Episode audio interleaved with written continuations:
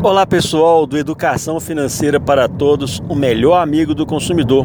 Eu sou Lélio Braga Calhau, coordenador do programa, professor de Direito do Consumidor, e hoje eu quero falar para vocês sobre um assunto muito importante para a gente que está lutando aí diariamente para defender o nosso dinheiro, o nosso futuro, que é o controle de emoções. Isso pode servir tanto para quem vai gastar o dinheiro, no caso, tem pessoas que quando vão ao shopping e veem uma liquidação, ficam desesperadas para comprar. É, eu tenho que comprar, eu preciso comprar. Já tem um erro aí, né? Há diferença entre precisar e querer.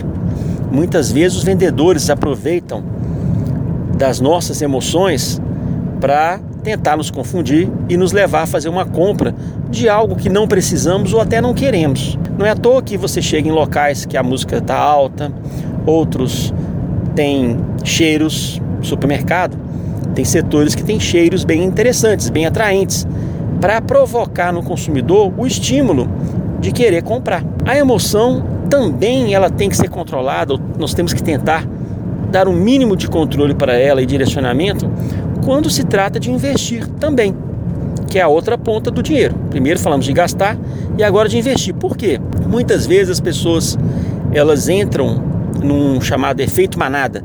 Todo mundo está comprando a aplicação tal, né? E aí todo mundo vai para o Tesouro Direto. Tempos depois, o produto da moda é o mercado de ações. Aí todos vão para o mercado de ações. De uma hora para outra surge uma, uma informação negativa e as pessoas começam, em pânico, a vender. Vender produtos que não deveriam ser vendidos se tivesse sido feito um plano adequado anterior para o seu investimento.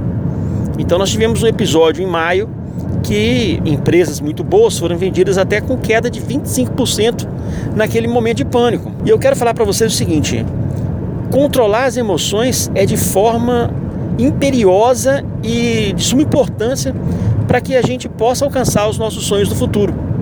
Se você gasta e investe como se as suas emoções fossem o vento que vai que muda de direção toda, a todo momento, o seu futuro vai ter sonhos, sim, mas vai ter sonhos menores do que você pode alcançar. Tenha um plano para gastar e tenha um plano para investir também. Estude educação financeira e construa o seu futuro de acordo com as suas necessidades.